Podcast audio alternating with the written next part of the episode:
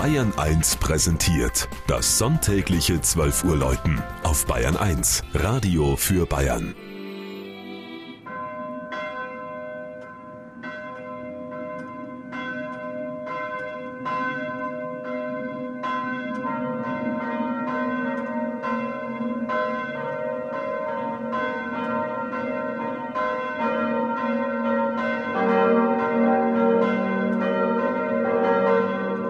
Burgheim in Oberbayern.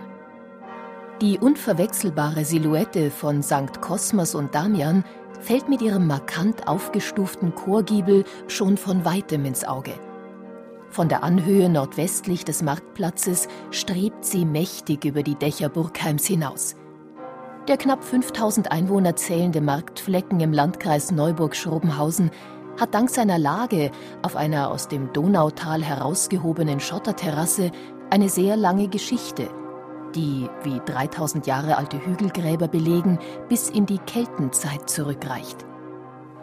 Seinen Namen verdankt der Ort aber dem Römerkastell Parodunum, das auf dem jetzigen Kirchhügel lag und dessen Reste, der Burgus, zu einem der frühesten bajuwarischen Siedlungsplätze wurde.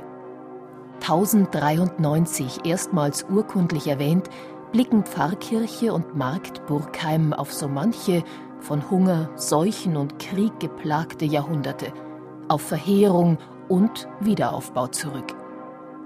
Das war wohl auch der Grund dafür, dass man 1411 zur Weihe der neuen Kirche, die alte war nach einem Blitzschlag verbrannt, neben dem heiligen Nikolaus nun als Hauptpatrozinium die Ärzteheiligen und Pestpatrone Kosmas und Damian wählte.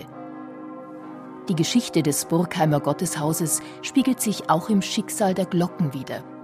So zündeten im Mai 1633 die Schweden die Kirche an und alle vier Glocken sind zerschmolzen und verdorben, wie es in der Chronik heißt. Auch die beiden Weltkriege forderten ihren Tribut. Das jetzige Geläute von St. Kosmas und Damian von Burgheim, mit dem heute zur Mitternacht feierlich das Jahr ausgeläutet wird, gibt es erst seit einem halben Jahr.